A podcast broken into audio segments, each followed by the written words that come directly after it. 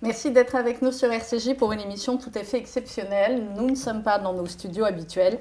Nous sommes dans un lieu chargé d'histoire avec Béat et Serge Klarsfeld. Bonjour à tous les deux. Bonjour. Merci infiniment de nous recevoir chez vous euh, pour parler de ce colloque, Les mères dans la Shoah, qui va avoir lieu le 15 octobre prochain en la Maison d'Isieux. Euh, J'ai à mes côtés Nathalie Zach. Bonjour. Bonjour. Nathalie, vous êtes maître de conférence en psychologie, responsable du service dédié aux survivants de la Shoah du centre Georges de Véreux. Et euh, Simon Pintel, bonjour. Bonjour. Merci également d'être avec nous. Vous êtes psychologue et psychanalyste et vous êtes, euh, je crois, à l'origine de euh, ce colloque. Alors d'abord, Nathalie Zage, on va parler évidemment de, de, ce colloque, les mères dans la Shoah, du traumatisme, des mamans victimes de génocide et de violences politiques. C'est l'intitulé également du colloque. Et puis ensuite, avec Béat et, et Serge Klarsfeld, nous parlerons de, de transmission de mémoire et euh, de leur grand combat. D'abord, Nathalie Zage, ce colloque, euh, pourquoi un tel euh, colloque? Est-ce qu'il y avait déjà une telle réflexion? Ce sont essentiellement des psys et des historiens qui vont se retrouver le 15 octobre dans ce lieu si symbolique de la Maison des Yeux. Alors oui, on, a maintenant, aujourd'hui, on connaît, grâce notamment au Klarsfeld, mais aussi à d'autres historiens, on commence à bien connaître ce qui s'est passé en France et ce qui s'est passé pendant la Shoah, de façon générale pour les Juifs. Euh, on connaît bien les faits historiques. On connaît moins bien euh, ce qui s'est passé de façon, j'aimerais dire, enfin, euh, psychologique, c'est-à-dire comment les gens, comment les personnes ont vécu euh, ce qu'elles ont vécu. Et là, l'idée, c'était euh, finalement de réunir à la fois des psys, mais aussi des historiens, mais aussi des juristes, enfin, des personnes capables de, se mettre ensemble pour essayer de comprendre ce qu'avaient vécu, alors, un certain type de, juifs, c'est-à-dire les mamans, euh, pendant la Shoah, euh, en fonction de, bah, de, de, leur âge, de qui elles étaient, de, du type de famille qu'elles avaient construite, où elles en étaient dans leur vie de femme et de mère, et puis aussi euh, ce qu'elles ont, comment elles ont réagi en fait, comment elles ont réagi euh, dans la situation et comment elles ont réagi par rapport avec leurs enfants. Et donc on a plusieurs cas de figure et, euh, et on va s'intéresser à cette situation dramatique et en même temps on va essayer de voir de façon précise euh, les femmes qui étaient euh, déjà mères, d'autres qui étaient enceintes, d'autres qui ont été déportées avec leurs enfants, d'autres qui ont tout de suite compris qu'il fallait placer les enfants, enfin tous les cas de figure possibles. Alors ce colloque va être un colloque où on va, euh, enfin, on va parler de, femmes et de situations très précises et euh, il va se passer à Isieux, euh, à la maison d'Isieux. -hmm. Et puis, où, les mamans, justement, les parents, avaient euh, envoyé leurs enfants ou avaient fait en sorte de placer leurs enfants pour qu'ils soient euh, en sécurité. Et, euh, et c'est un colloque qui est à l'initiative, le thème Les mères dans la Shoah, c'est à l'initiative de, Simon, Simon Pintel, qui est, psychologue. Tout comme moi, et peut-être qu'il peut nous dire. Alors vous allez nous raconter, Simon, évidemment, pourquoi ce colloque, et vous allez évidemment nous parler de votre père et de votre grand-mère. Votre père était l'un des enfants de la Maison des. Oui, c'est un enfant qui a passé quelques mois de novembre à fin janvier 1944, arrivé en novembre 1943. Euh, à Isieux, sa mère euh, ayant, décidé, elle a fait partie de ces mères qui n'ont jamais voulu se séparer de leurs enfants, de son fils, elle n'en avait qu'un seul à l'époque, et elle fuit, euh, la, elle, fuit euh, les persécutions en, se retrouvant à Annecy, qui était en zone italienne fin 43, enfin dans les années 43. Et elle pense être en sécurité là-bas. Elle se retrouve dans un hôtel, mais qui n'est pas un hôtel, c'est un centre d'hébergement où Vichy est au courant de qui y est. Et quand les Italiens se retirent de la région, euh, les nazis euh, arrivent et tout de suite ils arrêtent et elle se fait arrêter par la Gestapo dans l'hôtel. Et quand elle voit la Gestapo arriver, elle dit à mon père je ne suis plus ta mère, tu vas te réfugier dans les bras de cette femme française. Elle ne lui dit pas comme ça, mais il comprend très bien que c'est ce qu'il doit faire. Il avait quel âge, votre il père Il avait 6 ans. Six et ans. à ce moment-là, cette femme française se retrouve avec deux enfants. Ma grand-mère est déportée immédiatement. Et cette femme ne sait pas quoi faire de ces deux enfants. Elle va les emmener à Lausée. On ne sait pas très bien par quel moyen elle le fait, mais enfin, ils se retrouvent à Lausée, à Chambéry. Et euh, Miron Zlatin va venir le chercher à vélo avec sa carriole, ainsi que son petit copain, comme il aime à le dire, Marcel Greenblatt. Et ils vont se retrouver à, à Isieux. Et ensuite? Ensuite, il y passe euh, trois mois. Sa mère avait cet énorme privilège d'être une euh, femme de, de soldat euh, étranger pour le compte de la France. Donc, elle n'a pas été déportée tout de suite. Elle est restée à Drancy. elle a même travaillé les, chez Lévitan, qui avait des entrepôts où elle s'occupait de faire le tri des biens qui étaient spoliés aux Juifs. Et elle a réussi à faire passer un petit message à ses voisins de palier, euh, qui habitaient rue Yves Toudic dans le 11e, euh, près de la place de la République, euh, en leur disant il faut retrouver mon fils, il est quelque part du côté d'Annecy. Et cette mère, cette femme, qui était mère aussi, française, absolument pas juive, est partie à la recherche de mon père et l'a retrouvé. Il n'était pas du tout à Annecy, il était à Isieux, qui est un. Quand on connaît Isieux, on sait que c'est vraiment au bout du monde et pour le trouver c'est très compliqué. Et elle l'a ramené donc en janvier, fin janvier 44 et il a fini la, guerre euh, dans cette famille euh, française. Incroyable. Serge Kersfeld, il y a eu beaucoup d'enfants, comme le père de, euh, de, Simon, qui ont pu être sauvés, d'Isieux. D'Isieux même Écoutez, moi je me suis intéressé avant tout aux enfants qui ont été perdus, hmm. plus qu'aux enfants qui ont été sauvés, laissant aux autres le soin de travailler sur ce sujet.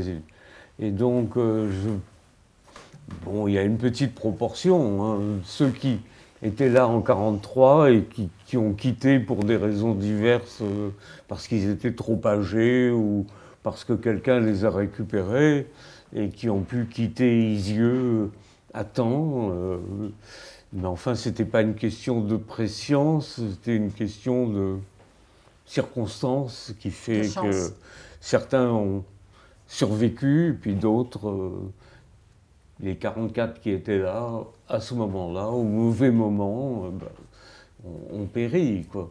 Mais il faut, bien entendu, tenir compte dans le bilan de la maison d'Isieux du nombre d'enfants qui ont été sauvés et du nombre d'enfants qui ont été perdus. C'est-à-dire qu'il fallait dissoudre et d'ailleurs, euh, les organisations officielles avaient demandé à Madame euh, Zlatin à Monsieur Zlatin de dissoudre la maison euh, parce que ils avaient aussi appris que le docteur Bendriem, qui habitait à Bélé, avait été arrêté et que donc ça se rapprochait puisque les Allemands avaient pris la place des Italiens. Mais dissoudre, c'était difficile parce que c'était une, une sorte d'unité, et cette maison d'Isieux, c'était détruire euh, un, univers. Et il fallait aussi trouver euh, où, mettre les enfants. Et Madame Zlatin était partie à Montpellier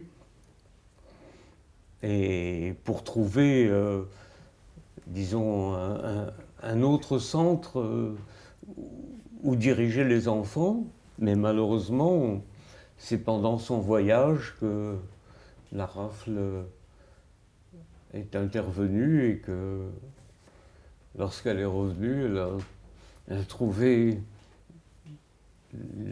disons, les, tasses du petit déjeuner. Euh, mais les enfants n'étaient plus là, ni le personnel ni son mari. Serge Schwarzfeld, pour les plus jeunes qui nous écoutent, qu'est-ce qu'elle a de particulier, cette histoire de la Maison d'Isieux, dans l'histoire de la Shoah? Bah, C'est une histoire particulière. Euh, si on regarde le domaine de, l'extermination des enfants juifs pendant la guerre, il est évident qu'il y a deux pôles. Il y a la rafle du Veldiv, 4000 enfants arrêtés par la police française à la demande des Allemands et sur ordre du gouvernement de l'État français. 4000. Et de l'autre côté, 100 fois moins, 44 enfants. la rafle du Veldiv exprime la complicité du gouvernement de Vichy parce que les Allemands ne pouvaient pas faire la rafle si la police française ne l'avait pas opérée elle-même.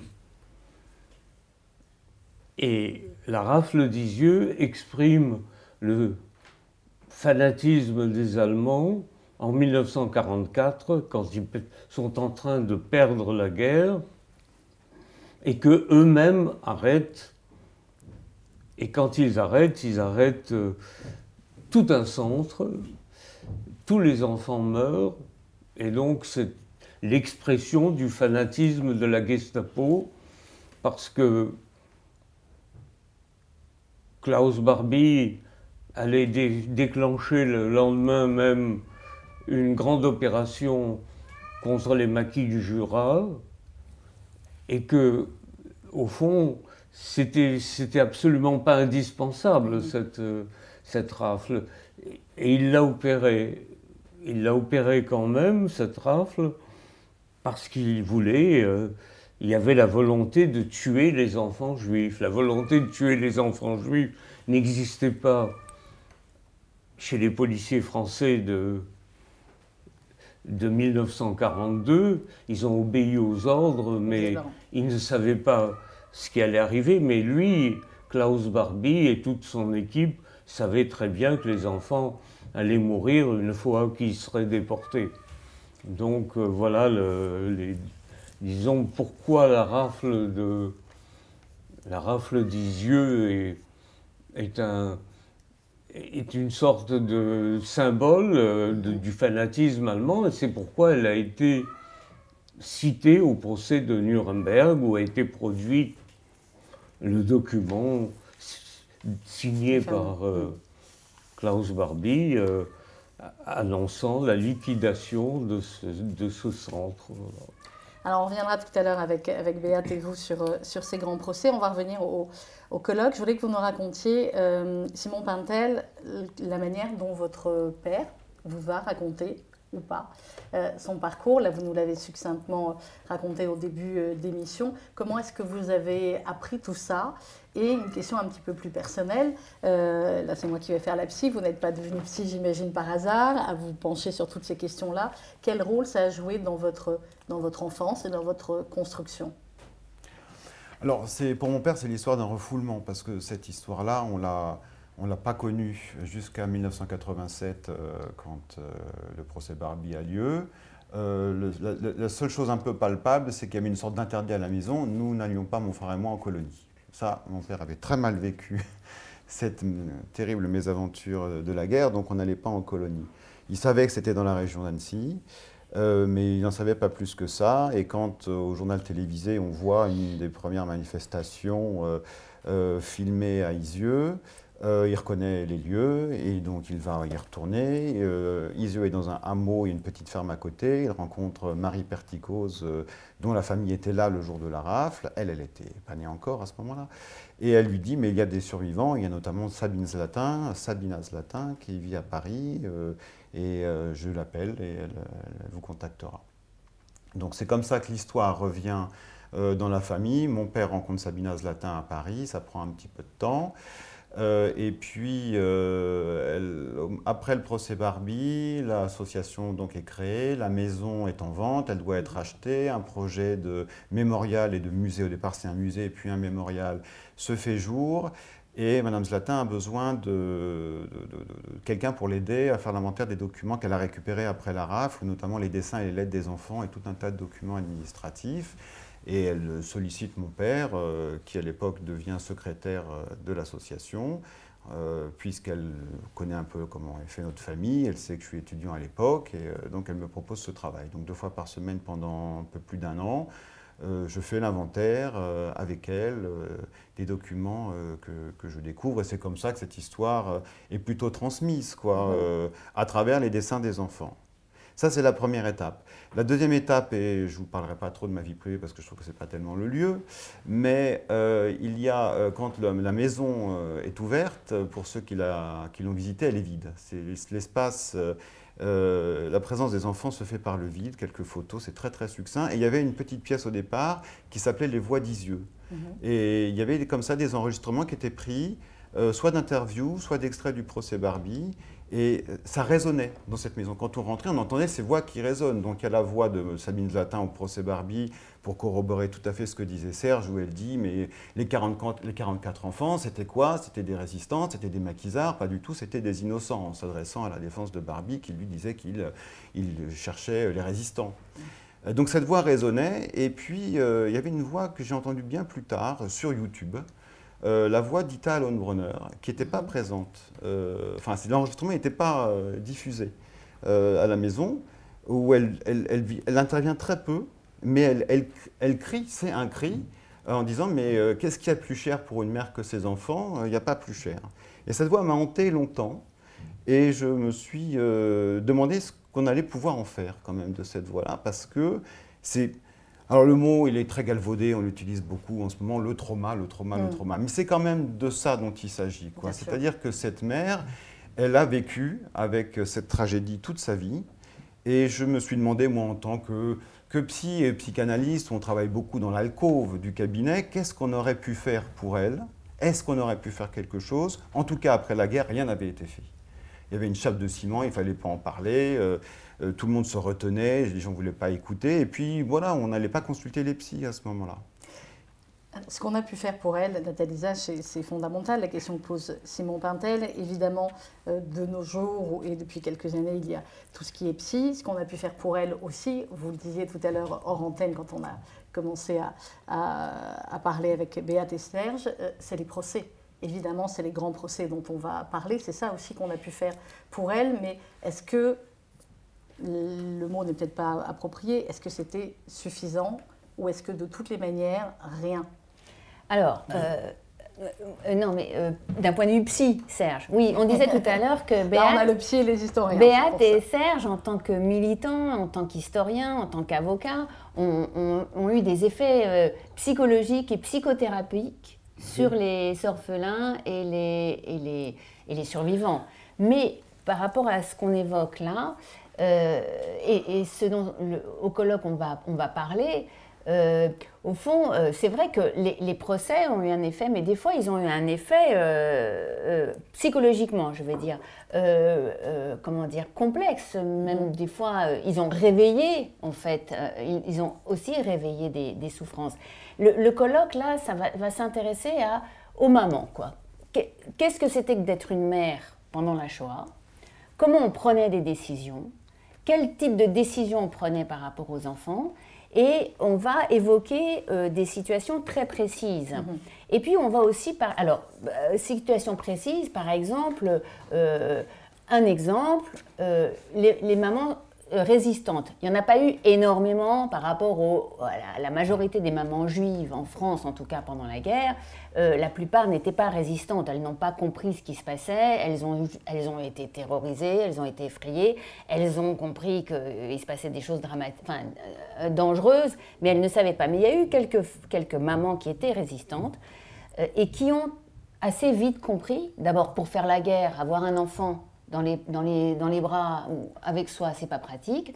Il y en a qui ont placé leurs enfants tout de suite grâce à leur réseau justement de résistance. Euh, j'en connais qui ont placé euh, leur enfant en Savoie, dans un village où elles savaient qu'il y avait euh, des résistants. Et je voulais par exemple aujourd'hui évoquer le cas de cette maman, cette jeune femme juive mariée avec un bébé qui a un bébé en 1941, la petite Michelle née en 1941 à Paris. Elle prend son bébé, euh, son mari euh, se fait arrêter, elle, elle prend son bébé, elle part en, zone sud, elle se met dans... En fait, elle rentre dans un réseau de résistance. Elle utilise son landau, elle est dans un village et elle utilise son landau pour euh, planquer et pour communiquer des tracts, des papiers, etc. Et à un moment donné, le réseau lui dit, écoute, là ça, devient compliqué, il faut que tu places l'enfant, enfin, il faut que tu te sépares de, ton, de ta petite, de ton bébé. Et voici comment ça s'organise. Elle l'amène, ce qui est prévu, c'est qu'elle amène son bébé, la petite Michelle, euh, qui a euh, quelques mois, quoi, euh, chez le médecin. Elle va dans la salle d'attente du médecin du village qui fait partie du réseau. Et pour que, au cas où elle serait arrêtée, cette résistante, qu'elle au cas où elle, elle serait torturée, qu'elle ne puisse pas dire où est son enfant, le, la mission, c'est euh, elle dépose le bébé dans le landau dans la salle d'attente, elle sort de la salle d'attente et le médecin va récupérer le bébé et va euh, placer cet enfant. Et alors, l'histoire, c'est que l'enfant va être placé et sauvé, la maman résistante va être sauvée, au lendemain de la guerre, elle retrouve son mari qui va euh, sortir, qui était prisonnier, et donc, mais ils n'auront plus d'enfants. Qu'est-ce que Michel, le bébé que j'ai, euh, que j'ai rencontré en 2010, donc elle avait déjà euh, un certain nombre d'années, m'a raconté que sa mère a eu un tel choc. Elle a fait ce qu'elle devait faire. Mais elle est sortie de la salle d'attente du village. Elle a continué à faire de la résistance, mais elle a eu un tel choc ce jour-là qu'elle a été, elle avait une trentaine d'années. Elle n'a plus jamais eu ses règles. Donc elle, elle, a, été, elle, a, elle a eu une ménopause précoce en quelque sorte. Donc voilà, une, voilà l'exemple d'une femme, voilà un, une manière d'avoir euh, été maman et puis euh, d'avoir, euh, comment dire, réagi. Maintenant, il y a d'autres, la plupart des autres mamans dont on entend parler, qui ont placé leur enfant ou pas placé leur enfant, enfin, c'est des situations beaucoup plus, on va dire, qui se sont révélées beaucoup plus dramatiques, mhm. beaucoup plus douloureuses, beaucoup plus complexes. Alors, on va en oui, parler. Mais vous avez dit, par exemple, pour Qu'est-ce qu'on pouvait faire pour Madame euh, Alon Brenner Les circonstances ont imposé. Euh, elles étaient survivantes, mais elles avaient aussi des enfants survivants, donc il fallait se battre pour, euh, pour les faire vivre. Et c'était la meilleure thérapeutique. C'était la meilleure des réponses. C'était de, de, se battre pour pour faire vivre leurs enfants euh, survivants. Mm. Madame Alon a perdu trois enfants, mais elle avait gardé deux autres enfants, Monique et Alexandre, et puis euh, Madame Benguigui avait Yvette, euh, et donc elles se sont battues et, et, elles les ont fait vivre, elles leur ont donné une éducation, etc. Donc c'était, pour beaucoup de mères survivantes, c'était si elles avaient des enfants, euh, c'était vraiment une mission euh, à, accomplir.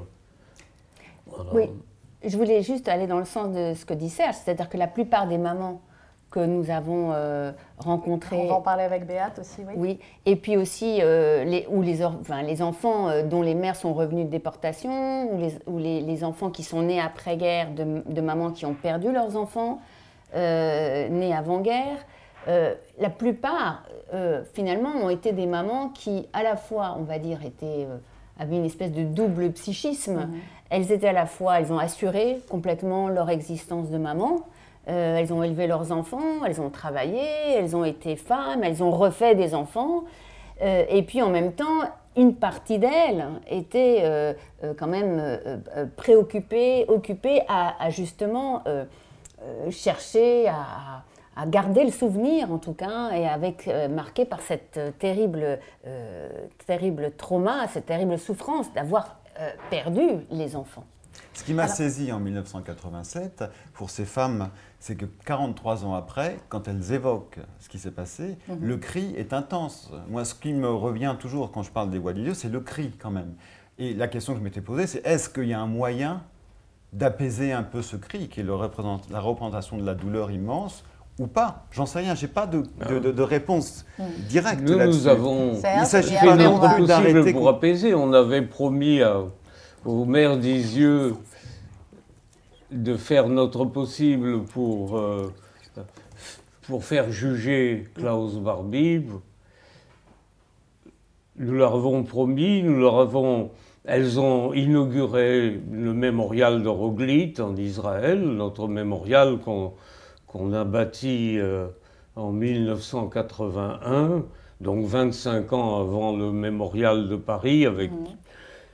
avec tous les noms, prénoms, etc., euh, date et lieu de naissance, euh, adresse d'arrestation, un mémorial à lecture historique alors que le mémorial de Paris, c'est un, disons, un acte de, pour montrer l'étendue du désastre, mais il y a un nom, un prénom et, une, et un âge ou une, une année, de, hmm. une année de, naissance. Mais il n'y a pas d'identification, tandis que tout ce que nous construisons, nous, a une lecture historique véritable. Ben, les, elles ont inauguré le mémorial, elles, sont, elles ont fait campagne avec Béate. On va parler avec Béate. Euh, et elles ont attendu euh, le plus longtemps possible. Et je me souviens que Madame Alone Brenner, le 5 février 1983, était à notre mémorial de Roglitz qu'elle avait dévoilé. Et c'est là qu'elle a appris que le jour même, l'expulsion de Barbie et son retour, son retour en France. Incroyable. Donc, elles ont eu des, satisfactions euh, par rapport à leur histoire personnelle. Et le procès, elles l'ont attendu, elles ont survécu jusqu'au procès. S'il n'y avait pas eu toute cette histoire, elles seraient mortes certainement avant. Mm. Et elles sont mortes euh, quasi immédiatement après le procès. Mm. Ça, c'est très les, les, trois témoins de Dizieux, c'est-à-dire Madame Alon Brenner, Madame Benguigui et Léa Feldblum, sont mortes euh, en 88, fin, euh, dans l'année 88, début 89. Alors, on va juste marquer une petite euh, pause sur RCJ. On se retrouve juste après avec nos invités Béat et Serge Klarsfeld, Nathalie Zage et Simon Pintel. On parle du colloque Les mères dans la Shoah qui aura lieu à la Maison d'Isieux le 15 octobre. De retour sur RCJ avec nos invités exceptionnels ce matin en direct de de leur maison, euh, remplie de livres. Béat et Serge Klarsfeld, à mes côtés toujours Nathalie Zage et, Simon Pintel. On évoquait juste avant, euh, Béat Klarsfeld, Serge euh, évoquait la mémoire de ses mamans d'enfants d'Isieux qui se sont battus avec vous, à vos côtés, pour arriver jusqu'à ce procès, au procès de, de Klaus Barbie, et qui sont décédés quelque temps après. Je voulais que vous qui les avez accompagnés, euh, Béate, et qui est une maman, évidemment, vous-même. Je voudrais que vous nous racontiez le, rapport que vous avez eu avec euh, elle, avec euh, Fortuné, avec Ita, et également le cas particulier de la maman du petit Georgie. Bah écoutez, en tant qu'Allemande, je dois dire que c'était extraordinaire. J'ai trouvé deux mamans juives qui avaient perdu les enfants. Ils étaient les seuls qui sont battus. A Madame Benguigui qui était venue avec Munich justement pour ouvrir l'instruction contre Klaus Barbie. Et Madame Anne Brunner, euh, qui avait quand même déjà plus que 60 ans, est venue d'abord à Lima et à La Paz pour euh, demander euh, l'expulsion, l'extradition à l'époque de Klaus Barbie en France. Donc, c'était des mamans quand même qui sont engagées. C'était incroyable, vrai. J'ai demandé pour la Ben Guigui, on était allé à Munich, il y avait une délégation. bon, on était venu, justement, on a ramassé l'argent à Lyon pour faire un, avion pour aller à Munich et demander et voir le procureur qui avait euh, fermé l'extraction contre Klaus Barbie. Mhm. Et puis, euh, donc, euh, bon, la délégation partie, ils ont vu gentiment le procureur qui a dit Tu veux voir ce que je peux faire Et alors là, je dis Madame Beniki, on ne repart pas avec la délégation, on reste. On a pris une nuit d'hôtel, on est là le matin, on était devant la porte du, tribunal avec des pancartes. Madame Benguigui avait montré ses enfants en disant il faut juger Klaus Barbie. Euh, c'était quand même incroyable. Là, une maman, on avait trouvé une boîte, on était assis dessus, euh, les journalistes arrivaient. Mais c'était quand même cet engagement extraordinaire, c'était des enfants. Et puis, euh, je crois que on a reçu même une lettre de la sœur de, de leur sœur de Jean Moulin qui m'a dit merci, merci vous deux de vous être engagés pour ça. Et puis pour Madame Allenbrunner, mais bien sûr, après, il fallait on a obtenu donc, euh, on savait que Klaus Barbie, euh, sous le nom Altmann, sera en, euh, Bolivie. Et puis là aussi, Madame Allenbrunner, j'ai dit, vous venez avec moi. et puis elle était engagée aussi. Vous voyez, on est allé, on a passé quand même 18 jours à La Paz. On a vu le procureur, on a le juge de l'instruction, on a manifesté aussi, on s'est acheté dans un magasin de on s'est enchaîné devant le bureau de Klaus Barbie sur la Grande Allée en disant expulser Klaus Barbie. Donc c'était quelque chose d'extraordinaire. Je crois que c'est la seule fois que des mères, des mères juives dont les enfants étaient déportés s'engagent dans une action euh, vraiment aussi dangereuse quand même. Bien sûr. Donc on a réussi quand même. Je crois qu'on a apporté beaucoup, euh, ces mamans ont apporté beaucoup pour l'expulsion un jour de Klaus Barbie. Hmm. Est-ce que vous avez réussi à, à obtenir euh, La maman du petit Georgie, elle? Ben, Je l'ai rencontrée encore en, en, en, Israël, à Haïfa. Et puis, euh, donc, euh, ben, ils m'ont parlé aussi, je sais, vous voyez, de toutes les annonces qu'ils ont fait jusqu'à la fin de leur vie. Ils cherchaient pendant toutes les croix rouges, etc., pour savoir s'il y a encore cet enfant, euh, Georgie, est quelque part. Et puis, donc... elle, elle n'a jamais admis que... Elle n'a jamais admis. Je dis, ils ne croyaient pas. Ils cherchaient, cherchaient avec l'espoir. ben, ils sont morts aussi, je crois, juste avant le procès à Klaus Barbie. Mais c'était pour eux aussi quelque chose, euh, euh, on a eu aussi la chance d'avoir euh, dans toutes les lettres, de, trouver tous les documents de Klaus Barbie. Après, finalement, c'est comme à Londres, chez quelqu'un, mais enfin, c'est grâce à eux aussi qu'ils avaient gardé tous les documents moyens. Oui. Qu'est-ce qu'on ressent à ce moment-là, Béat et Serge Klarsfeld, quand il y a ce coup de fil ou ce papier, je ne sais pas, vous allez me le dire, disant que ça y est, Klaus Barbie va être expulsé et jugé? Bah, euh, on était au courant de tout. Euh, Mais le moment décisif où on vous dit ça y est, euh, on l'expulse, on va le juger. Qu'est-ce qu'on ressent à ce moment-là? Bah, On n'a pas appris, si vous voulez, qu'il était expulsé. On était dans l'action même, en relation avec nos, nos amis, euh, celui qui l'a mis dans l'arrêté, celui qui l'a sorti de prison, celui qui l'a mis dans l'avion, c'est celui qu'on avait fait venir à Paris euh, en 1972, qu'on a retrouvé, que j'ai retrouvé dans la cordillère des Andes euh, lorsqu'on a voulu le kidnapper Barbie.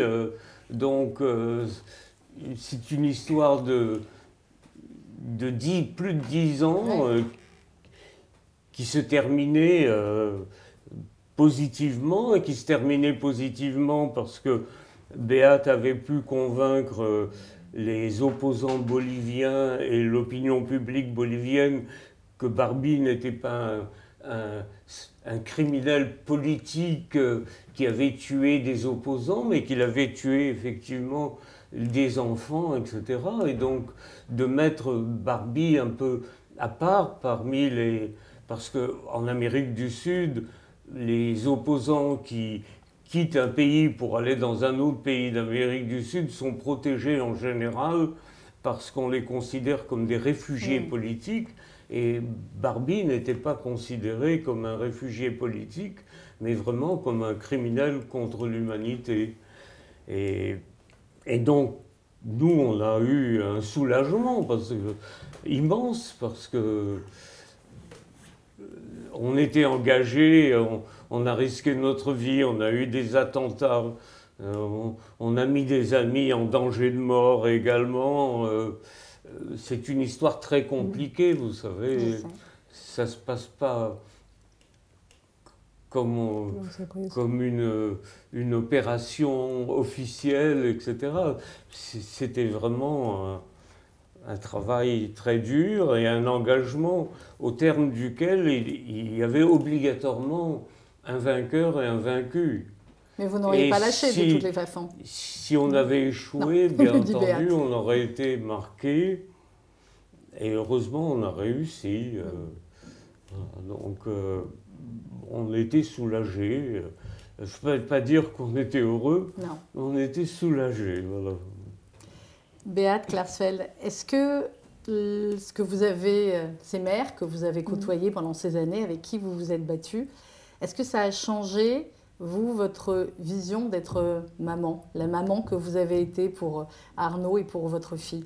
Est-ce que ce combat de ces mères, est-ce qu'au quotidien, dans votre expérience de mère, vous vous en êtes servi Ou est-ce que justement, vous avez laissé ça à part pour élever ben, vos enfants? J'avais la chance d'avoir une belle-mère extraordinaire. Euh, donc, quand je partais en Amérique du Sud ou quelque part, j'étais arrêtée, etc., c'était elle qui est restée d'abord avec Arnaud. Et puis, euh, c'était ça quand même, parce que, bien lui, la famille avait peur quand je partais euh, pour d'autres actions. Donc, je sais très bien ma belle-mère avait peur, mais elle m'aimait beaucoup. Et là, ça, c'est une belle-mère qui était extraordinaire, qui savait l'allemand parce qu'elle a fait des études en allemand. Quand on a rencontré la première fois ma mère, euh, il parlait en allemand. Donc, euh, c'est ça, voilà. Et puis, elle savait très bien pourquoi euh, elle doit avoir peur, parce qu'elle savait très bien ce que nous faisons, Serge et moi. Et c'était quelque chose, là aussi, elle a coopéré beaucoup, beaucoup. Hein il y avait de quoi avoir peur. Justement, puisqu'on parle des mères dans, dans la Shoah, à l'occasion de ce, colloque qui aura lieu, je le rappelle, à la Maison Visieux, je voulais que vous nous disiez un, petit mot, l'un et l'autre, Béat et Serge Klarsfeld, sur, sur, vos mamans, puisque vous parlez souvent, Serge, on vous a souvent entendu évoquer la mémoire de, de votre père, peut-être moins de, de, votre mère, Raïssa. Qu'est-ce qu'elle avait d'exceptionnel, votre mère, Serge Klarsfeld D'abord, c'était ma mère. Hein. Je l'attendais, cette réponse. C'est-à-dire, Serge est bah, oedipien comme tous les enfants. Euh, comme toutes les mères dont le mari euh, a disparu brutalement, elle était en charge de, de deux enfants dans une ville euh, où la Gestapo, la police française n'arrêtait pas. Mais la Gestapo arrêtait et et mener les rafles qui ont été les plus dures de toute l'Europe occidentale à Nice, euh, parce qu'il y avait beaucoup de juifs à Nice, et qu'il y avait une petite équipe de la Gestapo qui arrêtait sans arrêt, mais la petite équipe de la Gestapo a obtenu des résultats beaucoup moins importants que si la police française avait opéré en une nuit, elle aurait arrêté beaucoup plus de juifs que la police allemande. Mais Vichy n'avait plus donné d'ordre de rafle massive euh, pour la police française, et donc la police française est restée euh, passive. Euh, la Gestapo, elle, était terrible, et donc pendant quatre mois, il a fallu tous les jours échapper aux rafles qui avaient lieu dans la rue, qui avaient lieu la nuit dans les maisons où euh, les Juifs étaient signalés, et donc euh, ma mère nous a sauvés. Et, après la guerre, euh, elle qui était habituée à une vie bourgeoise, a eu une vie difficile parce qu'on était pauvres. Donc, donc elle était formidable. et elle a été formidable quand, quand nous avons mené toutes ces opérations. Euh, avec Beat dans sa campagne contre le chancelier allemand, euh, eh bien, Beat devait partir. Une femme, quand elle a des enfants, euh, on avait un enfant, c'était très difficile, de, impossible même. Alors, ma mère a accepté que de, qu'on déménage avec ma sœur qui avait aussi un enfant et son mari dans un grand appartement à Passy qui est devenu un kibbutz. Nous, nous payons deux, cinquièmes du, des frais. Ma sœur payait son mari deux cinquièmes des frais et ma mère, ma grande ma mère un, un cinquième des frais. Et on avait deux filles au père et on avait une, une femme de ménage. Ça nous permettait de, à Béat de partir et d'être libre, alors que sinon on n'aurait jamais pu mener ces combats. Il a fallu donc euh, une solidarité familiale et euh, ma mère a joué un, grand rôle parce qu'elle a accepté. Euh, elle avait peur pour nous, elle avait raison, puisqu'il y avait eu des attentats où elle aurait pu elle-même mourir à la bombe, au colis piégé, etc. Et elle s'inquiétait pour nous, les, ses enfants, et elle s'inquiétait aussi pour les petits-enfants, pour ses petits-enfants. Donc, euh, elle a eu beaucoup de mérite et, et, donc elle a été exceptionnelle comme beaucoup de mères. Euh, et, et, comme vous, Béate et votre mère, un mot sur euh, Hélène, je crois Hélène, oui. Ben, mon père était appelé à la guerre très tôt, donc je restée avec ma mère à Berlin. Donc l'appartement a été bombardé. Alors c'était ma mère qui essayait de trouver où aller. Donc on allait euh, un peu partout chez des parents et de même aller à, en Pologne, à Lodz, parce que une, tante avait un mari qui était euh, nazi, qui était justement sur place à Lodz. Donc, euh, elle était très. Ben, on était ensemble, d'ailleurs, c'était ça. il fallait essayer de, sauver. Mon père venait de temps en temps en vacances pour nous voir. Il avait aussi la chance de ne pas être envoyé en Russie. Il était tombé malade. Il finissait justement la guerre dans un bureau de la Wehrmacht, arrêté par les Britanniques, relâché aussi rapidement. Donc il nous a rejoints à un des endroits où on s'était réfugié pendant la guerre. Mais, mais après, je vous dis, toutes les actions politiques, euh, là, elle n'était plus tout à fait parce qu'elle faisait partie des Allemands qui euh, regrettaient qu'ils avaient perdu la guerre. Il y avait aussi la, euh, c'était très difficile de vivre à Berlin. Mais après, quand elle a rencontré la première fois ma belle-mère, alors là, c'était, c'était changé. C'était des femmes qui, voilà. À, quel moment, Beat Klarsfeld, vous vous êtes rendu compte dans votre enfance, dans votre adolescence, ou alors en rencontrant Serge, à quel moment vous vous êtes rendu compte de ce qu'avait fait l'Allemagne nazie? Bah, C'était surtout euh, pas tellement en Allemagne, parce qu'à l'époque, euh, à l'école, les professeurs n'en parlaient, pas. du tout.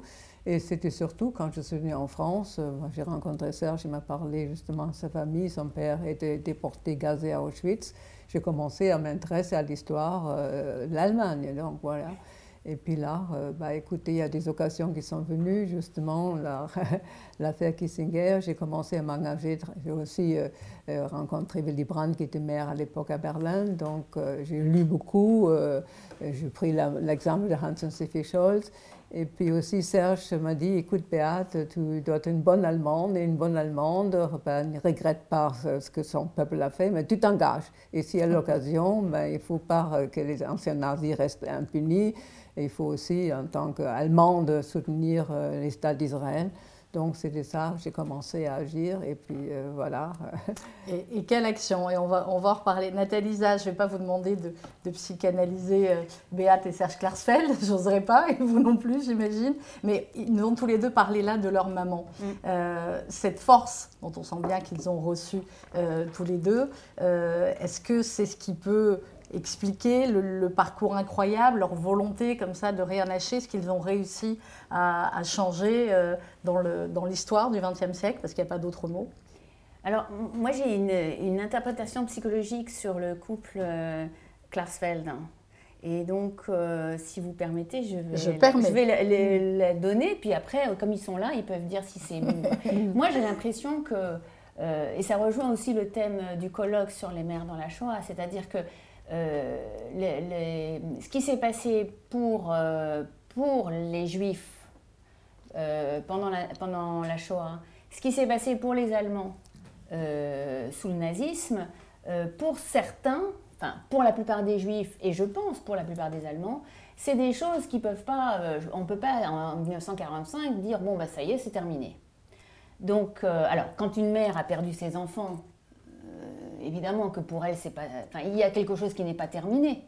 Et c'est, je pense, les femmes dont on a parlé tout à l'heure, les mères, euh, Madame Alain Brenner, euh, Madame Bengui, enfin, c'est des femmes qui ont dit, ben non, on, m'a pris mes enfants, on m'a tué mes enfants. Euh, là, c'est l'occasion, les Klarsfeld proposent qu'on fasse le procès pour aller juger celui qui a tué mes enfants, j'y vais. Et Madame Alain Brenner et Madame Bengui, c'est ça qu'elles font. Elles disent, ok, on est là, on va participer.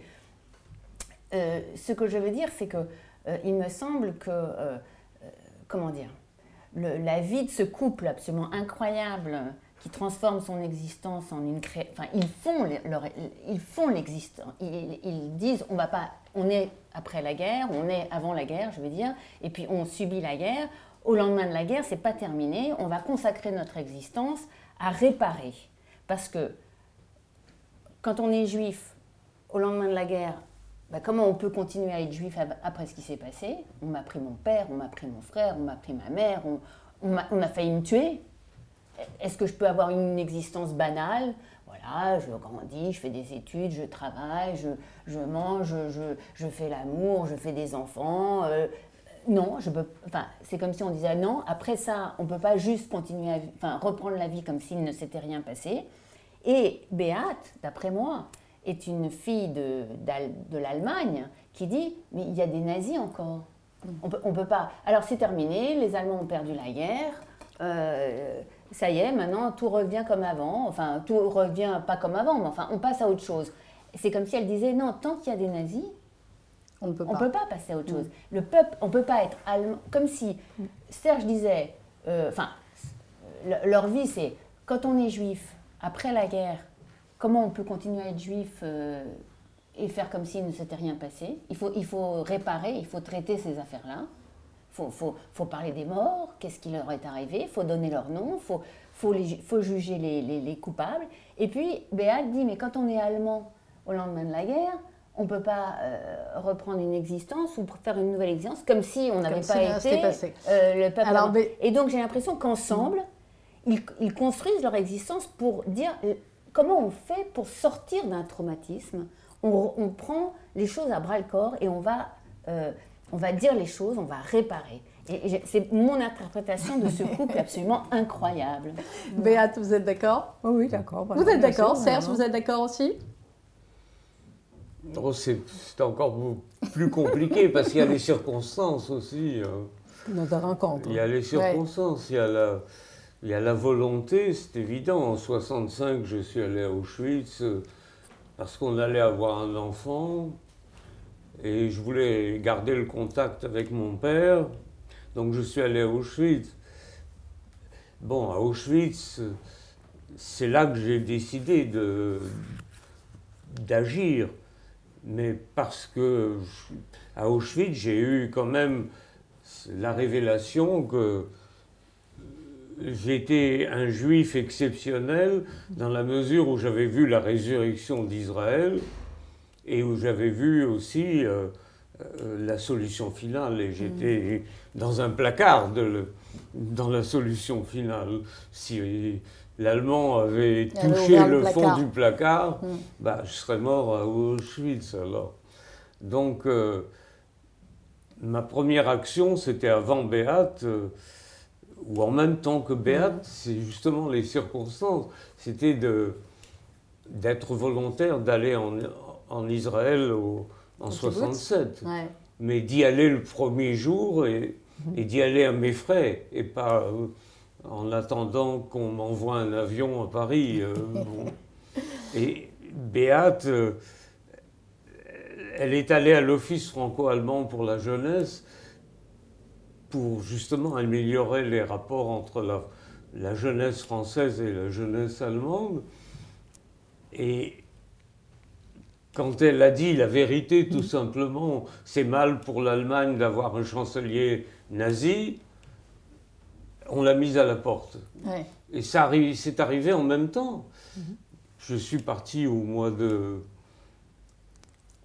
en 67 en, en Israël.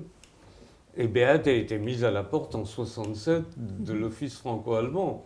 Donc ça s'est passé vraiment en même temps. Et il y a eu une synergie entre Beate et moi. On a eu. On n'était pas politique du tout. Non.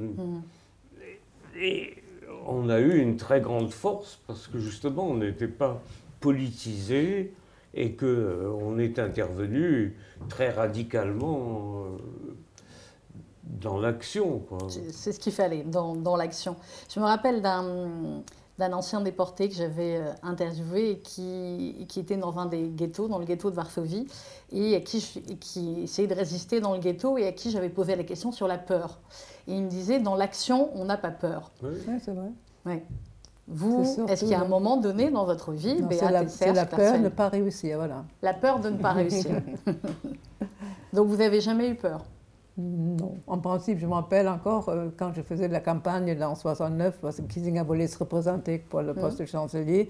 Donc, on avait créé un, un groupe de jeunes, partout ils parlaient, on arrivait, euh, Kissinger nazi démissionne. Donc, il y avait un qui avait une voiture de sport.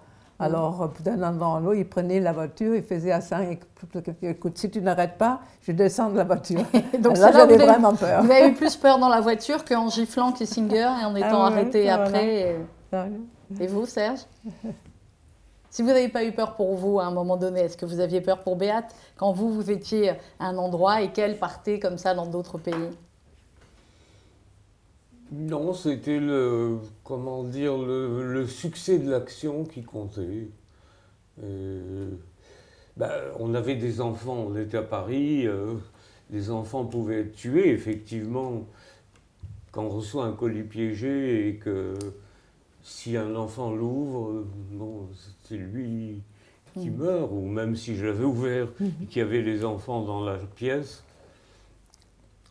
Mais on n'a jamais eu véritablement peur, non. non. Si- Tant, qu'il y a eu l'action, on n'avait pas peur. C'est-à-dire, C'est la phrase. Euh, ce sont des, c'est un couple de résistants. Et euh, la guerre en- ne s'arrête pas en 45. hein. Non. Et donc euh, jusqu'à aujourd'hui, et c'est vrai que quand on fait la guerre et quand on fait de la résistance, enfin soit on a peur et on reste euh, voilà, caché, planqué et terrorisé, soit on fait, on, fait, On agit. on fait de la résistance. Et quand on fait de la résistance, quand on est combattant, euh, soit on est combattant, soit on a peur. Mais, on- mais euh, voilà, donc on a un couple de résistants, de combattants, qui considèrent qu'en 45, ce n'est pas terminé. Et du point de vue, on va dire, alors là, psychologique, je regarde mon, mon collègue euh, Simon, euh, c'est vrai que euh, on peut dire que pour les Juifs, euh, la, la guerre ne s'arrête pas en 45. Elle compte pour les mamans qui ont perdu des enfants, pour les mamans qui ont dû se séparer de leurs enfants pendant la guerre, qui, et les mamans qui, qui- qui ont été mises en danger avec leurs enfants, les choses ne s'arrêtent pas en 45 parce que, parce que les nazis ont perdu la guerre. Elles peuvent continuer des, des- des dizaines d'années d'a- après. Je, voudrais euh, euh, peut-être terminer mon propos en évoquant une situation qui a été très... la, situation d'une mère qui était dramatique. C'était une femme, une juive polonaise qui habitait dans le 19e et euh, qui était partie faire les courses, euh, qui parlait à peine le français. Et au moment où elle était partie faire des courses, les, ses quatre enfants ont été arrêtés dans l'immeuble. Bon, enfin. euh, et au lendemain, et cette femme a survécu. Les petits, évidemment, ne sont, ont été déportés, n'ont pas été, n'en sont pas revenus. Et euh, les orphelins, enfin les, les- les enfants survivants que je connais, par ailleurs, qui étaient des enfants de résistants, me racontaient que c'était après la guerre, elle allait au métro, euh, c'était Place des Fêtes, le métro Place des Fêtes, et elle disait en yiddish, elle passait sa journée là, parce qu'elle savait que ses enfants, euh, enfin, elle pensait que ses enfants allaient revenir et qu'il fallait absolument pas qu'elle les loupe. Le- au moment où ils reviendraient par le métro, euh, c'était la station de métro de son habitation, et donc elle passait ces journées-là. On, on lui disait, mais écoute, madame, alors je ne donnerai pas son nom, mais rentrez chez vous, non, c'est pas la peine. Et en fait, elle, elle était un peu comme la mère de Georgie, Bah, sauf que... euh, J'ai publié l'an dernier euh, les lettres de deux garçons qui avaient 17 et 18 ans et qui ont été déportés, euh, les Gaizinski, et nous promenons nos chiens euh, sur l'esplanade des Invalides. Et ils vivaient euh, juste sur l'esplanade des Invalides, rue Faber, et la mère allait au métro, la tour Maubourg, les attendre après la guerre. C'est ça. Et- et- C'est-à-dire, ce que je veux dire, ce que nous disons, c'est qu'on a en face de nous un couple exceptionnel qui a compris que. euh, enfin, qui a compris les problèmes psy, en fait. C'est-à-dire que nous, les, les psys, on voit bien que la guerre ne s'arrête pas en 45, il faut continuer à aider, à travailler, à comprendre comment on fait le deuil de ces enfants assassinés par les nazis. Et, et- et vous, vous, conti- vous enfin, votre travail, me semble-t-il, euh, nous aide au fond à mettre des noms sur ces enfants morts, sur comment ils sont morts, sur essayer de comprendre ce qui leur est arrivé. Et vous continuez votre combat comme, comme pendant la guerre, les résistants faisaient euh, leur combat. Voilà, Merci. Alors, on va- euh, Oui, Serge. pardon? Euh, on va évoquer justement, puisque Nathalie en parlait, ce- cette somme, le mémorial des enfants juifs déportés de, France. Et je voulais juste euh, relire quelque chose que vous disiez dans, la préface, Serge. Euh, vous dites, à mes yeux, aux yeux de beaucoup, le crime contre l'humanité est avant tout celui commis contre les innocents, ceux qui ne nuisent à personne, et prioritairement les enfants. Malgré les sollicitations des éditeurs, je n'ai jamais écrit d'ouvrage sur les bourreaux, ni sur Barbie, ni sur Lishka, ni sur Bousquet. En revanche, j'ai écrit sur les victimes et surtout sur les enfants, ceux de la rafle du Veldiv, ceux d'Isieux, euh, ceux de l'UGIF, et ma main a tracé au long de ces 20 dernières années le nom de chaque enfant déporté de France. C'est important aussi de le dire, Serge Klarsfeld, et de ne jamais euh, écrire sur les bourreaux, mais toujours parler des victimes.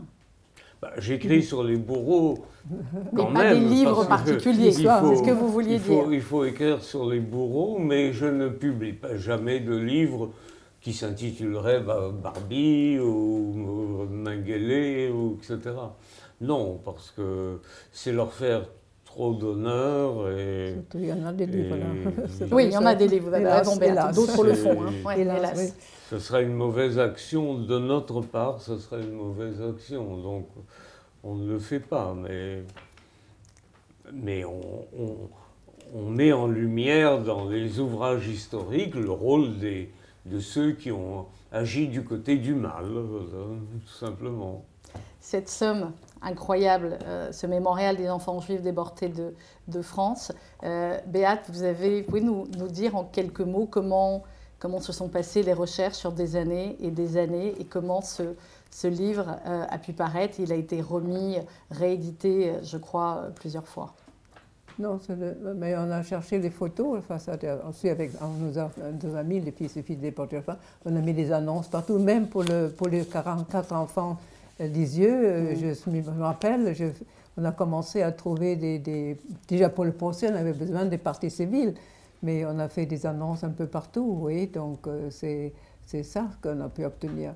Et là aussi, oui, euh, depuis euh, combien de temps on essaie de trouver des en donnant des annonces un peu partout dans le monde entier, oui. Donc on a pu trouver, euh, aujourd'hui on a plus que 5000 photos, oui. Donc c'était quand même un travail extraordinaire, mais parce que aussi nos actions euh, euh, ont, finalement fait vivre les, juifs qui ont perdu les enfants. On a reçu tellement de documents, tellement de photos, parce qu'ils savaient chez nous c'est une bonne place et on va les publier. C'est Serge qui a commencé à faire le mémorial des enfants juifs déportés de France. hein. Ce travail colossal, vous, évoquez, vous avez évoqué plusieurs fois depuis le début de cette émission, Serge Klersfeld, les fils et filles déportés de, de France. C'est un travail aussi que vous avez fait euh, en commun, tous ces ouvrages-là, avec, avec cette association particulière que vous avez créée. Ah ben, c'est pas une association particulière, hein, c'est une association catégorielle. Ce sont les orphelins de la Shoah. Et, il y en avait quand même euh, plus de 20 25 000 à peu près. euh, Donc, et, et quelques, le noyau, le noyau, c'est quelques dizaines de personnes qui, qui ont manifesté avec nous, qui ont tout le temps manifesté avec nous depuis 1980 à peu près, 1979, qui ont manifesté avec nous et qui ont, qui ont fait un travail, par exemple, de recherche des photos. C'est quelques personnes, mais ces quelques personnes exprimaient une volonté collective. Les autres nous appuyaient avec euh, leur cotisation, avec leur euh, participation à des manifestations, mais le véritable travail s'est fait avec euh, quelques dizaines de personnes. Je suis en train d'ailleurs de, de faire le mémorial des, des militants des fils et filles, puisque la plupart sont morts, et que je voudrais qu'ils laissent une trace, et donc euh, je suis en train de faire leur mémorial, mais le mémorial des enfants, c'est deux très gros volumes, ça c'est Oui. un seul Oui, volume, ça, c'est un seul. mais il y a deux très gros volumes, encore beaucoup plus gros, Oui, oui, ça, c'est- qui sont là On d'ailleurs. l'a fait aussi en anglais. hein. Et, nous avons retrouvé sur 11 400 enfants, nous avons retrouvé à peu près aujourd'hui, je dirais 5 700 photos de ces enfants. les photos et leur, euh, leur histoire, leur nom, leur prénom, leur, Leur âge, les- leur oui. parcours, euh, les, les, les convois. Et euh, il suffit de lire parfois deux lignes, Nathalie Zajde, pour s'imaginer, même sans pouvoir s'imaginer ce que cela a pu être. Si on ouvre la page euh, 397, on voit un départ pour le camp de Pithiviers, le wagon 1, et on voit que dans ce wagon-là, il y avait 49 enfants et pas un seul adulte. Alors, c'est euh, effectivement ce dont on va aussi parler euh, au colloque sur les mères dans la Shoah, c'est-à-dire euh, différentes situations euh, de déportation des enfants, euh, d'évoquer ce qu'ont vécu les mères, euh, comment elles ont euh, réagi, euh, Et puis aussi, nous allons parler de ces femmes qui ont perdu des enfants, qui ont survécu à leurs enfants. il y a eu des femmes déportées avec les enfants et les enfants sont morts et elles sont revenues de déportation sans, sans les enfants. C'est des cas assez exceptionnels, mais c'est des cas qui existent. Et puis aussi ces femmes qui ont perdu les enfants et qui ont refait des enfants après la guerre. Mhm. Et nous allons évoquer nous allons comprendre ces mamans au travers de ce, euh, de ce que les, leurs enfants, soit euh, des enfants euh, qui étaient cachés pendant la mm. guerre, soit les enfants nés après, nous ont dit dans, les, dans les réunions d'enfants de, de, déportés. Il y a certaines mamans qui ont été autant comment dire, marquées, traumatisées par la perte des enfants que euh, quand elles ont eu un enfant après la guerre, des fois deux autres enfants, euh, s'attendaient, ça peut paraître étrange, mais, mais c'est un vécu euh, subjectif et psychologique assez courant en fait, s'attendaient à ce que leur nouvelle grossesse et leur nouvel accouchement fassent revenir cet enfant qui, qui, qui, qui était mort dans la Shoah. Et, et évidemment, l'enfant qui arrive n'est pas c'est pas un enfant de euh, remplacement. Ce n'est pas celui qui est, qui est, mm. parti. Et donc on va aussi euh, aborder cette question psychologique assez, euh, assez particulière, singulière, de ces enfants qui sont nés après, ces enfants dont on a dit qu'ils étaient des enfants de remplacement, ces mm. enfants qui essayent d'être ceux qui vont redonner vie à leurs parents après la guerre et qui souvent disent que ça a été extrêmement difficile. Oui. Moi, je voudrais aborder un problème euh, encore plus, large. C'est le problème des, des mères en, en 1942. En 1942, il y a 24 000 hommes qui ont été déportés, 18 000 femmes. Sur les 24 000 hommes qui ont été déportés, 11 000 ont été sélectionnés pour le travail. Et chez les femmes, sur les 18 000, 6 000 ont été sélectionnés pour le travail. Et sur les 24 000 hommes sont partis et les 11 000 qui ont été sélectionnés, il y a eu 12 210 survivants. Et sur les 18 000 femmes qui sont parties et les 6 000 qui ont été sélectionnées, il y a eu 39 femmes survivantes. Et je voudrais montrer que, parce que les chiffres le montrent, et l'analyse historique aussi le montre, c'est que les femmes ont été déportées, les mères ont été déportées avant les enfants, trois semaines avant les enfants. Et elles espéraient que les enfants, qui étaient presque tous français allaient rester en France. Et les maires ont appris, les maires qui ont été sélectionnés ont appris, trois semaines après leur arrivée, que les enfants étaient arrivés et qu'on les avait tous tués. Et donc, elles n'ont pas survécu. Mm. Et je voudrais montrer que l'instinct maternel a été plus fort que l'instinct de survie, et d'autre part, que sur les 1210 survivants hommes, il y avait au moins une bonne centaine qui étaient des pères de famille, qui savaient que leurs enfants ont péri et qui, eux, ont survécu. Et je voulais dire que l'instinct maternel était beaucoup plus fort que l'instinct paternel c'est quand même deux conclusions aussi qui sont à tirer de, de cette tragédie immense. C'est la force de... Parce qu'en 1944, par exemple, la situation est différente. Plus de femmes ont survécu en 1944 qu'en 1943, parce que beaucoup de femmes avaient mis leurs enfants à l'abri. Oui. Donc elle se sentait plus... Donc elle se sentait beaucoup plus en situation. Ben, enfin, il faut Oui, oui, bien analyser sûr. beaucoup plus finement encore, mais en tout cas, c'est, je crois, deux, deux, deux conclusions qui sont Mhm. intéressantes, pas seulement par rapport à la tragédie, mais par rapport à d'autres tragédies, c'est que l'instinct maternel est plus fort que l'instinct paternel, voilà, et que l'instinct de survie. Béate et Serge Klarsfeld avec Simon Pintel et, Nathalie Zach, ça fait plus d'une heure que nous sommes ensemble et j'ai encore des, milliers de questions. On va essayer euh, de, les résumer encore pendant euh, une petite quinzaine de, minutes. Euh, J'essaye toujours de me dire, et je l'espère, qu'il y a beaucoup de jeunes qui vont voir cette émission et écouter cette émission sur, RCJ.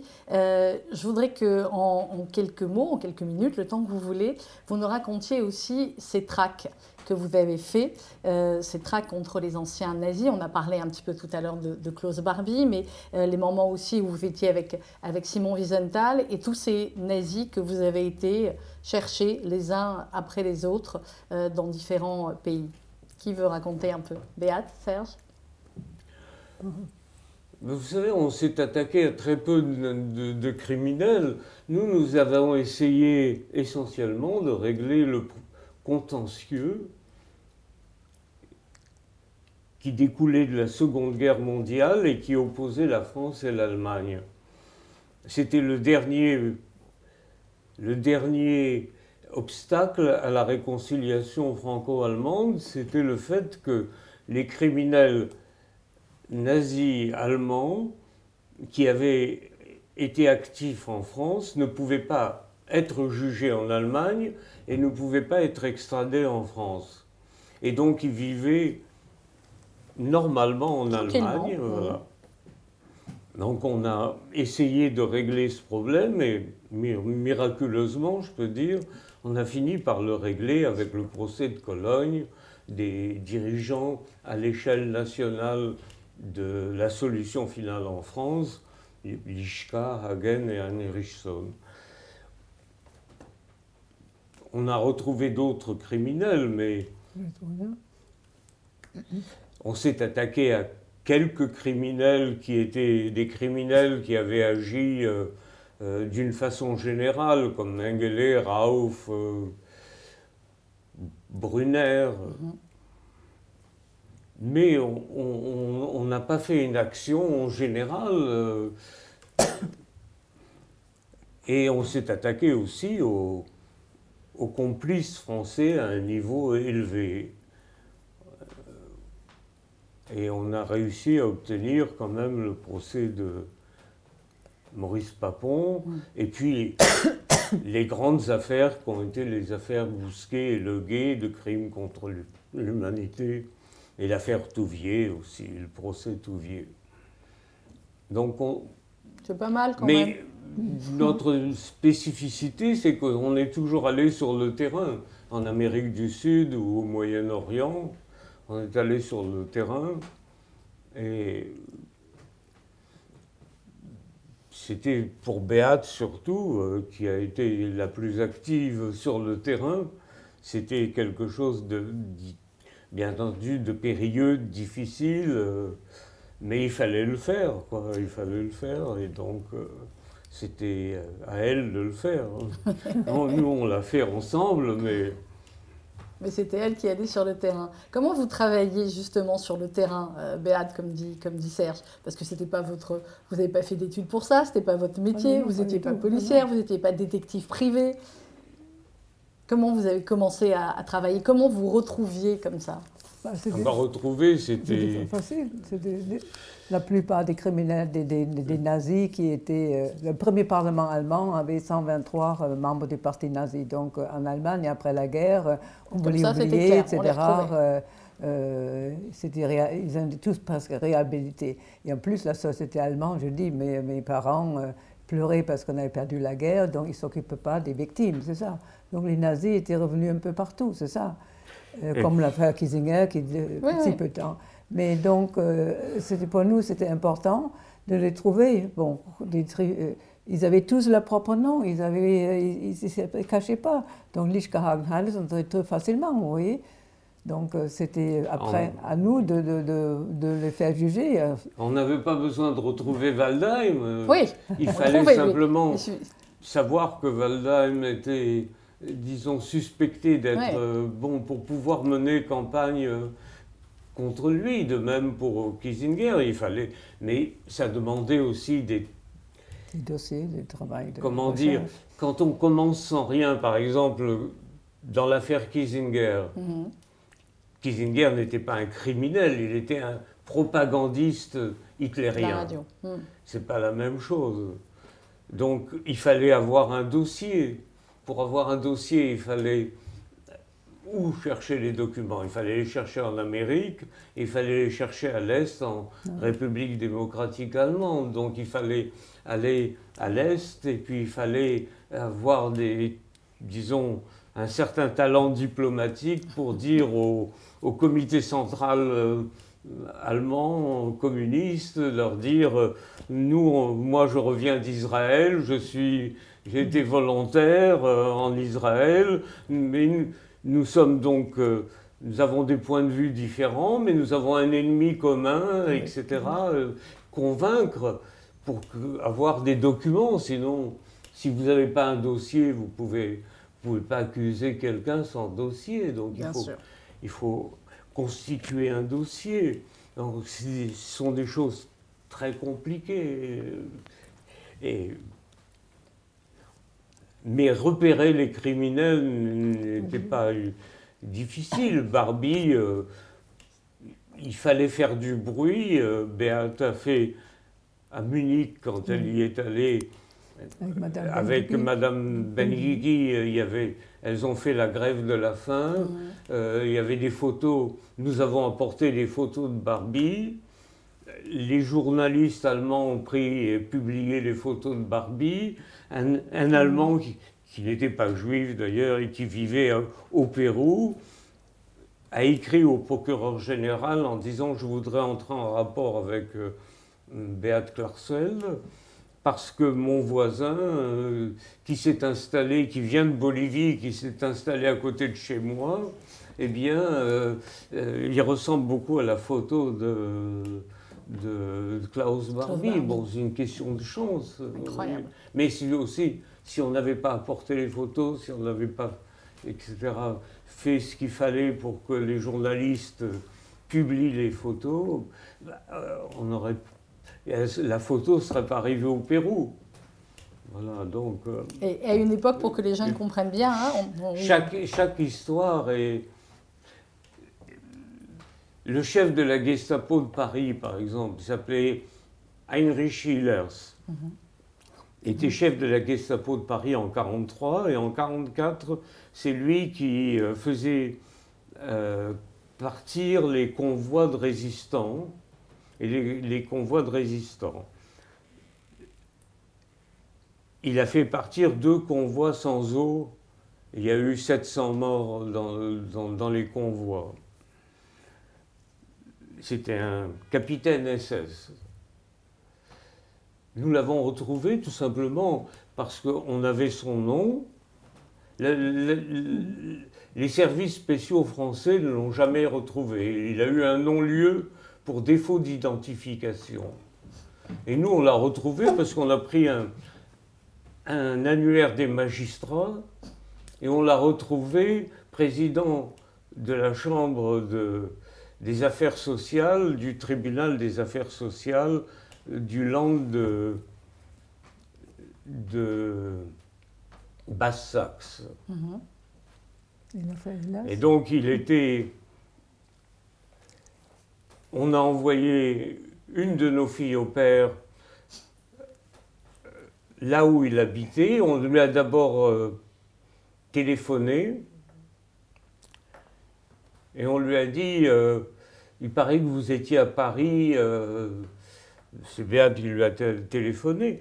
Il paraît que vous étiez à Paris dans, dans les services officiels. Est-ce que vous. Est-ce que euh, Monsieur Lischka, qui était chef de la Gestapo, on peut dire, à l'échelle nationale, euh, vous vous souvenez qu'il était chef de la Gestapo? Il a dit peut-être. Et dit le docteur Hillers, il s'appelait Hillers, docteur Hillers. Il était chef de la Gestapo de Paris. Et il a dit, il a eu un cri, et j'ai jamais entendu un cri aussi, au téléphone aussi sincère. Une meugliche, impossible. Impossible. Mm. Mais nous, on avait les papiers, c'était son nom. Donc, euh, les documents signés par lui, etc. On lui a envoyé la fille au père qui est arrivée parce qu'il fallait une photo. Alors, elle lui a dit que son jardin, il était en train de cultiver ses roses. Elle lui a dit Votre jardin est très beau, je peux prendre une photo du jardin. Elle lui a pris une photo. La photo était dans le Spiegel la semaine Sur- la semaine d'après, il a été démis immédiatement de ses fonctions, etc. Tout ça, c'est enfin, il- c'est à la fois compliqué, Oui, mais, mais comment dire, toutes les recherches avaient été arrêtées, donc ces criminels se sentaient dans l'impunité Oui, totale. se euh, Et comme on recherchait les criminels les plus importants, et que les criminels Comme les plus dirait. importants étaient des gens intelligents qui avaient fait des études supérieures, on les retrouvait avocats, magistrats, hommes d'affaires. Et et- Ehlers, qui était le chef de la Gestapo en Belgique, Ehlers, Ehlers, qui était magistrat, Ernst Ehlers en Belgique. Oui. Voilà. euh, Ou même, on a retrouvé par exemple un certain Rudolf Greifeld devait être nommé président de l'Institut franco-allemand de physique à, à Grenoble, je crois. C'est à Grenoble où c'est un poste extrêmement important. Et nous avons retrouvé sa signature au bas de papier extrêmement antisémite pendant la guerre en Allem- à Paris, disant euh, je, je demande à la Gestapo euh, d'interdire aux Juifs d'aller dans les boîtes de nuit parce que je suis allé dans une boîte de nuit, il y avait beaucoup de Juifs. Bon, il a été démis, ça a été annulé. Son, c'est pareil, par exemple, pour Achenbach, un diplomate nommé par le gouvernement allemand commissaire à Bruxelles. Nous avons montré qu'il était le numéro 2 de l'ambassade d'Allemagne à Paris et qu'il était impliqué dans l'action anti-juive en France. Et donc, comment accepter que ce soit un commissaire euh, Bon. Et la Belgique, la Belgique aussi. Donc il n'y a pas, il y a pas une, une traque. euh, euh, on n'était pas là, si vous voulez, on avait décidé que on ne tuerait pas les criminels. Oui. Alors à partir du moment où on ne tuait pas les criminels, c'était très difficile de les faire juger. Mais si on les tuait, c'était c'était nous les règlement méchants, c'était nous les, les, Oui, les ouais. assassins. Serge, tu m'avais, raconté une fois que tu étais quand même allé. Il y en avait un, que t'es- c'est, c'est ou lequel? Tu es allé avec un Ah oui, revolver dans ça c'est la. Oui, C'était pour quand même. mais que tu t'es dit que si tu arrivais montrer- pas. pour montrer aux, aux- aux dirigeants allemands, à la justice allemande, que s'ils ne faisaient pas ce qui était normal de faire, ça se terminerait par une tragédie. Et donc, euh, Donc il fallait un- être, il fallait crédible. Hum, C'est ça. Donc le pistolet, c'était pour être crédible, Serge. Vous Mhm. l'auriez pas utilisé. Ouf. Non. Non. À l'époque, non. Pas encore. si on avait échoué, si on avait échoué dans l'action légale, je dirais, d'obtenir un procès- les procès, peut-être, on ne sait pas, je ne peux pas dire. euh, Je ne connais pas ma propre psychologie, donc, Alors, Mais- On avait deux, deux psys là. Mais, euh, mais c'est difficile. mais vous avez réussi dans Ça l'action aurait légale. été difficile de- d'encaisser un échec euh, en ce qui concerne les criminels euh, allemands. En vivant en Allemagne, ça aurait été difficile d'accepter un échec. Hmm, comprends. Euh, ça fait plus d'une heure quinze que nous sommes ensemble. Euh, je voulais juste qu'on termine, Béat Serge Klarsfeld, Simon Pintel et, euh, et Nathalie Zajde, sur la transmission aujourd'hui de la Shoah. Les derniers témoins s'en vont euh, peu à peu. Euh, il y a la Fondation pour la mémoire de la Shoah, qui est présidée d'ailleurs maintenant par, Pierre-François euh, Veil. Il y a les prix, les différents prix, le prix Annie et Charles Corin, fait par notre maison, le Fonds social juif unifié. Il y a toutes ces initiatives. et néanmoins, c'est vrai qu'aujourd'hui, eh bien, on a, cette peur, cette angoisse, quand il n'y aura plus de témoins, quand certains continueront de remettre en cause la Shoah. Euh, pour vous, c'est une angoisse ou est-ce que vous vous dites, euh, avec tout ce qui a été fait, notamment par vous et par d'autres, maintenant les preuves sont là, les faits sont là, l'histoire est là, les témoignages sont là? Non, moi je pas. c'est normal que tout le monde disparaisse. Les chauffeurs de taxi russes euh, ont disparu, les poilus de 14 ont disparu et les et les survivants de la Shoah, y compris moi-même. Euh, Jusqu'à 120 ans. On, on, disparaîtra tous. Euh. non. non, je ne suis pas inquiet du tout sur la, la mémoire de la Shoah, dans la mesure où il y a des très grands centres. partout, partout. Il y, a, il y a de Vachem, enfin, il ne faut pas les citer. Dans, dans, tous les pays, il y a un centre. En Allemagne aussi, le, Donc, au centre de Berlin. Là. On n'est pas inquiet. On n'est pas inquiet sur la mémoire et sur l'histoire et sur le bilan. Et puis les documentaires, oui, c'est Arte un peu partout, on, le voit tout le temps, ce sont des, émissions historiques. Donc, euh, On ne sait pas ce qui se passera au point de vue politique. C'est ça. Imaginez que la Chine prenne le pouvoir dans le monde entier, euh, un régime totalitaire. Mm. Euh, la Shoah n'a pas beaucoup d'intérêt pour les Chinois, ils n'étaient pas mêlés là-dedans. Donc, euh, Et l'extrême droite aussi, parce qu'ils essaient de minimiser. L'extrême droite, il y en a. En Allemagne, quand même, le hmm. parti là, ils sont quand même, ils se moquent un peu de l'Holocauste, c'est ça. Hmm. Mais L'une des, des, phrases que Nathalie Zage vient de me, souligner, euh, Simon, Pintel. vient de me souligner, et vous avez entièrement raison, c'est une des phrases que vous avez dites, Serge Klarsfeld, Jamais Barbie n'a souffert et ne souffrira ce que ces mères d'Isieux continueront à endurer jusqu'au dernier souffle. On a parlé euh, de, ce colloque qui aura lieu donc le 15 octobre euh, en la maison d'Isieux, les mères dans la Shoah. Nathalie, d'ailleurs, juste un petit mot, tout le monde peut s'inscrire? Ah oui, oui, il faut que tout le monde s'inscrive. Mm. Non, tout le monde peut s'inscrire. Euh, donc, on s'inscrit à la Maison d'Isieux. Donc, on regarde sur le site et on appelle la Maison d'Isieux. Euh, il y a pas mal de places. Ce qu'il faut, c'est s'organiser pour y aller. Euh, parce que la maison d'Isieux est quand même. enfin, ça dépend où les gens vivent, mais il faut, il faut s'organiser pour y arriver. Mais tout le monde peut s'inscrire, c'est très peu cher, vraiment, c'est quelques euros et ça va être passionnant. Euh, il va y avoir une, c'est une journée entière le dimanche euh, dans ce beau lieu. Il y aura évidemment les Klarsfeld, euh, il y aura d'autres grands noms de, la, de, l'étude de, de, la Shoah et de la psychologie et aussi des juristes et des historiens. on pourra assister au colloque en ligne. et on pourra également assister au colloque en ligne. Donc on peut s'inscrire en présentiel, on peut s'inscrire en ligne. Euh, ça va être un grand moment. Et puis, euh, et puis on va avoir la joie de, de, nous de monter à Isieux avec, euh, avec Béate et Serge. Et on va passer un petit week-end intéressant, passionnant, émouvant. et on va évoquer toutes ces femmes, toutes ces mamans, enfin toutes, ces différents destins de mamans pendant la Shoah. Ce sera le 15 octobre à, la Maison d'Isieux. Euh, dernière question pour vous, Béat et, Serge Klarsfeld. Si je devais vous demander ce qui a été le plus marquant ou le plus important dans, votre vie, ce que vous voudriez que l'histoire retienne de vous, ce serait quoi?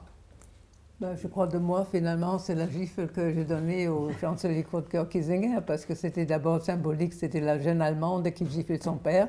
Et puis aussi, j'ai réussi avec cela, j'ai mobilisé, euh, je me suis engagée pour Willy Brandt et j'ai réussi avec tous nos amis en Allemagne qui ne pouvaient pas.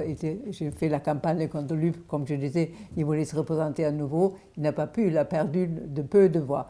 Donc euh, c'est quand même quelque chose où je dis la société politique allemande a changé aussi. Grâce à vous. donc c'est quand même quelque chose, pas seulement avec tous les autres ensemble, c'était quelque chose qui reste d'ailleurs. Euh, voilà. Quand je suis arrivée comme fille au père à Paris, je ne pensais pas que ça, ça, ça m'arrivera un jour. Donc décoré, recevoir, euh, enfin, être vraiment reconnu. Même en Allemagne, nous avons reçu le Bundesverdienstkreuz. Serge Klarsfeld, qu'est-ce que vous voulez que l'histoire retienne de vous? Bah, C'était le, au fond le procès de Cologne. Euh, le procès de Cologne euh, était le plus important parce qu'il mettait en jeu euh, la France et l'Allemagne. et donc, pour Beat, c'était l'affaire Kissinger et pour mm. moi, c'était le procès de Cologne. Le procès de Cologne. Et une dernière question, une dernière réflexion, peut-être plus personnelle. Je suis sûre que Nathalie et Simon, euh, qui sommes en face de vous, comme moi, ont, eu la même réflexion. C'est incroyable quand, quand, Serge parle, la manière dont Béate vous le regardez. Et mm. inversement, quand Béate parle, mm. l'admiration qu'il y a à chaque fois dans vos yeux. Bah ben oui. D'ailleurs, je vois que c'est Serge qui avait une fois cette phrase qu'il répétait souvent on n'aura pas pu euh, arriver à ce qu'on a fait si on n'a pas eu cette vie de famille tellement heureuse. Oui, avec les enfants, petits-enfants et puis aussi les animaux. Voilà, nos enfants. Je me souviens quand, quand, quand on était en Allemagne la première fois avec Arnaud, et Arnaud avait lancé, il était avec moi dans un autobus et il avait lancé une peau de banane par terre. Et alors tout l'autobus avait protesté euh, contre l'éducation qu'on donnait à notre fils. Et nos enfants ont été tous les deux avocats. Arnaud est conseiller d'État. Et donc, euh, malgré tout ce qu'on a fait, on a réussi à bien élever nos enfants. Vous voyez finalement, Nathalie sera le mot de la fin. Oui, Serge? Pardon? Vous disiez, malgré tout ce que vous avez fait, vous avez aussi à bien élever vos enfants. Donc au-delà de tout, ce sont des parents juifs. Et puis on a élevé encore des générations de chiens et de chats. Nathalie? Euh, Oui, non, c'est un couple, c'est un vrai couple. Euh, c'est le modèle, euh, on va dire le modèle idéal de parents, c'est-à-dire des gens qui mènent un combat qui sont dans une cohérence et une authenticité et qui suivent leur, le destin qu'ils doivent avoir. Et pour les enfants, c'est le meilleur, c'est la meilleure éducation possible, c'est les meilleurs parents possibles. C'est-à-dire, tu regardes tes parents et tu, tu, vois que tes parents sont complètement cohérents et heureux avec ce qu'ils font et qui, et qui te transmettent aussi euh, l'envie et l'ambition et, et, euh, et, la joie de faire ce qu'ils font. Et ça, c'est euh, c'est le modèle parental euh, absolu. Donc, euh, c'est des combattants. Avoir des parents combattants, ça soigne les enfants. Mais avec moi, en Allemagne, il menait des campagnes de contre Kissinger. Avec moi, il jetait des tomates quand il était dans manifestation. Et aujourd'hui, c'est notre conseiller, Arnaud. Hein. C'était lui qui, qui, bah, qui oui, on a Arnaud qui nous règle tous nos problèmes. Et alors, par rapport à la gifle, il faut, quand même il faut conclure. Je comprends que Béate dise que c'est ce qu'elle retient, parce que Béate, c'est pas, elle n'a jamais tapé personne. C'est un mec qui ne peut pas frapper. ça, ça, enfin, Serge non plus, d'ailleurs, c'est pas des gens. Et alors là, quand même, elle a, elle a, elle a donné une Surtout, c'était aussi, euh, les articles et les photos étaient dans le monde entier, oui, c'est ça. C'est vrai. Mais il n'y a plus un acte de présence sans, euh, Tu n'as jamais tapé tes enfants? Tu n'as jamais réussi à taper un non, enfant? enfin, Tu ne sais pas peu, faire non, ça? pas mais, mais, voilà, c'est pour ça qu'elle est, elle est quand même, elle a, elle a donné une gifle.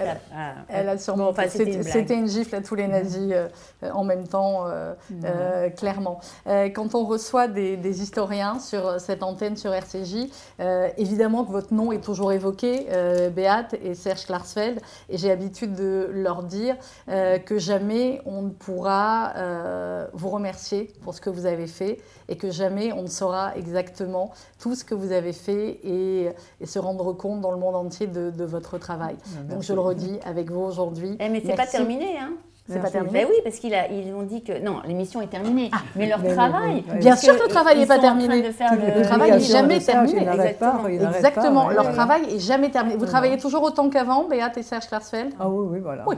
Vous ça maintient en excellente santé finalement. le fait de travailler toujours autant, ça maintient en excellente santé. Ben oui, c'est ça, voilà. Eh ben, c'est ce qu'on vous souhaite pour terminer cette émission. Euh, et merci infiniment de nous avoir accueillis ici chez vous. On aurait envie de passer des heures à regarder mm. chaque livre et chaque morceau d'histoire que, et chaque combat qui a été mené dans, dans, ces murs, en fin de compte, dans, dans cet appartement d'où euh, tout est parti. Merci infiniment à tous les deux. Merci euh, Simon Pintel. Rendez-vous donc avec Nathalie Zajd le 15 octobre à la Maison d'Isieux, mais on aura l'occasion d'en reparler sur cette antenne sur RCJ. Merci.